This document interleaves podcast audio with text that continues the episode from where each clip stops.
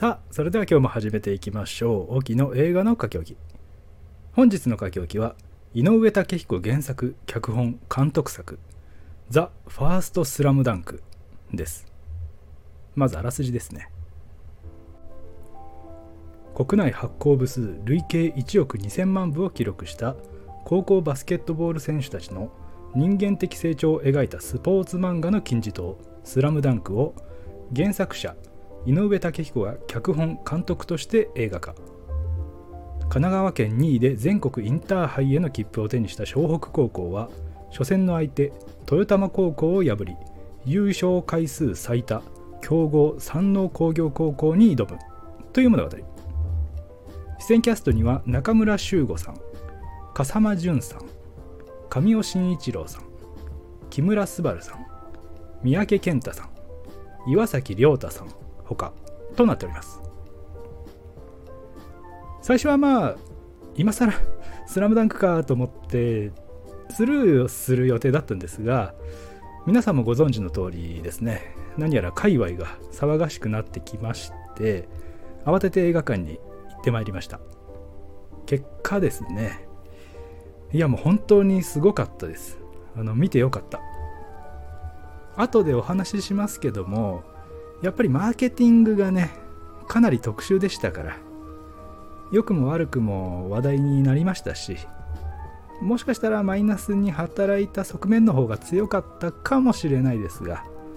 僕個人の意見ですけども今日はその辺をお話ししていこうと思います。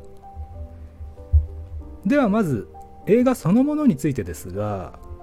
今まで映像化されてこなかった三能戦ということで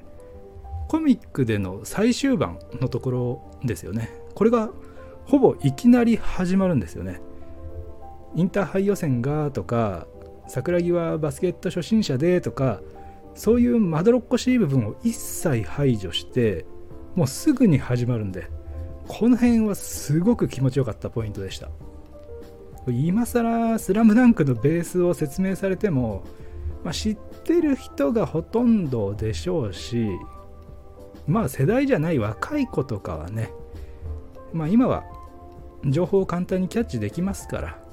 まあ、どうにかして叩き台を見てから来いっていうことなんでしょうけどこのやり方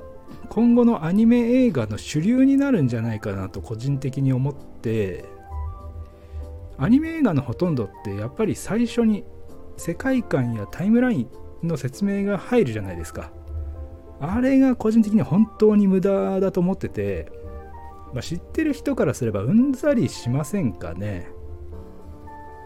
まあ原作の進行との差とか、まあ、兼ね合いもあるでしょうからある程度は仕方ないんですかね。まあ、スラムダンクは連載終わってますから、まあ、これぐらい思いっきりね、やれたんだと思いますが。それに原作者が監督を務める。もうこれにつきますよね。これやられたら誰も文句言えないですから、説得力が桁違いですよ。ただアニメとしての知識とやりたいことへの明確な意欲とビジョンっていうのがないとなかなか難しいところなんでしょうけどもねもちろん週刊連載とかねしてたら絶対無理でしょうから、まあ、井上先生は今挙げた条件を全てクリアしてますから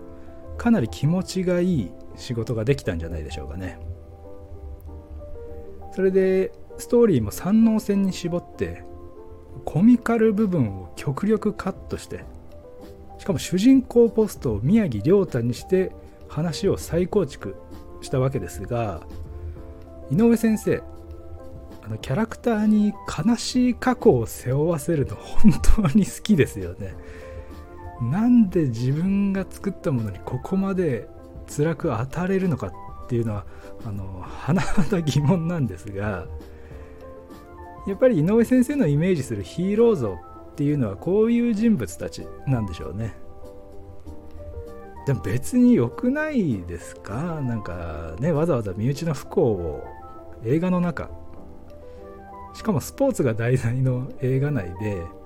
もうこれでもかとね 描く必要性があるのかと。もうもうやめてあげてよと思いながら見てましたね。まあ人の死というのは周囲の人間に及ぼす影響は大きいっていうのは事実ですしそれを受け止めたり乗り越えることに対する一人の人としての成長っていうのは大変素晴らしいことだとは思いますが。とはいえねあの亮太ファンはどう感じたんですかね。こういうバックボーンが知れてもっと好きになったりするんですかね。まあそれは それでちょっとどうなのっていう印象をね僕は持ってしまいますが。知らないことがね幸せになれる場合だってねあるじゃないですか、えー、そして最初にマーケティングに関して少しお話ししましたが事前情報を極力出さずこうメインの話すら、まあ、可能な限り情報を伏せて公開されたわけですがこれがちょっと今回は功を奏したとは言えなかったんじゃないかなと。ですが新たな発見というか個人的には今後の糧にしたいと思ったんですがこういうシークレット寄せの反則方法ネガティブキャンペーンにめちゃくちゃ弱いってことが分かりましたね。これの影響を受けた人相当数いると思いますよ。まず声優の刷新ですね。内容がわからない。でも声優は変わる。イメージが崩れる。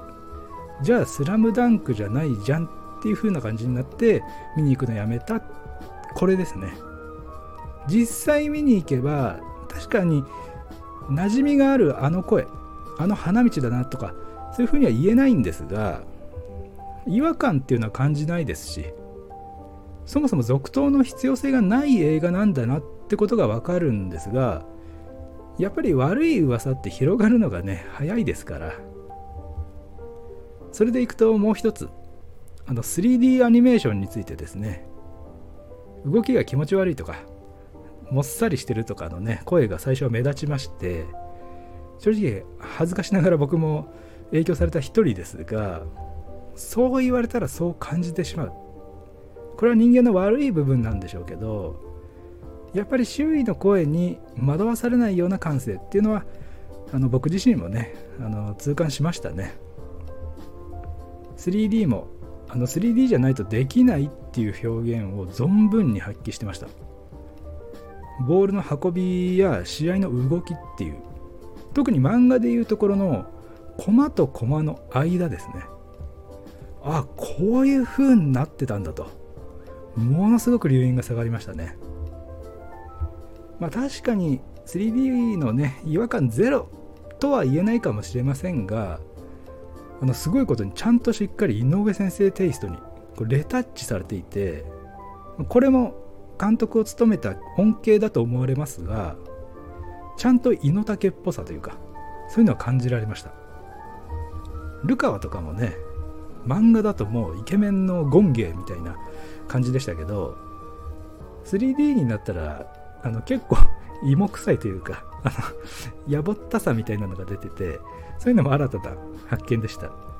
あのバスケのことしか考えてないっていうのがあの分かるというか。あのファンの方が聞いてたらあのすみません。それで結局分かる人に伝わればいいとかいいものはしっかり評価されるとかちょっと時代にそぐわない方針だったのかなと井上先生って SNS とかでもねあんまりベタベタするっていうのはあの 嫌いそうですし情報過多な現代に、まあ、試験的なのかもしれないですけどそういうのにこう一石を投じたっていう試みだったかもしれませんね。それでも最終的には興行収入が100億に届くかどうかっていうところみたいですけどももっとたくさんのね人にもらえていたっていう可能性を考えるとちょっともったいなかったような気もしますね。あのスタートダッシュ絶対決められたと思うんで。それと最後に音楽について少し。こちらも刷新されましたがザ・バースデーと10フィートと。あの井上先生の趣味がバリバリに出ておりましたがあのがっつりかっこよかったですね。おっとここでメールが届きました。では読ませていただきましょう。えーと沖さん。はっきり言ってこのザ・ファーストスラムダンク見るべきでしょうか？というご質問。いつもありがとうございます。ではお答えさせていただきます。ザ・ファーストスラムダンク。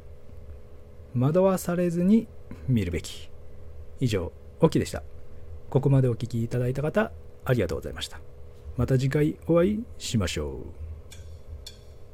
う。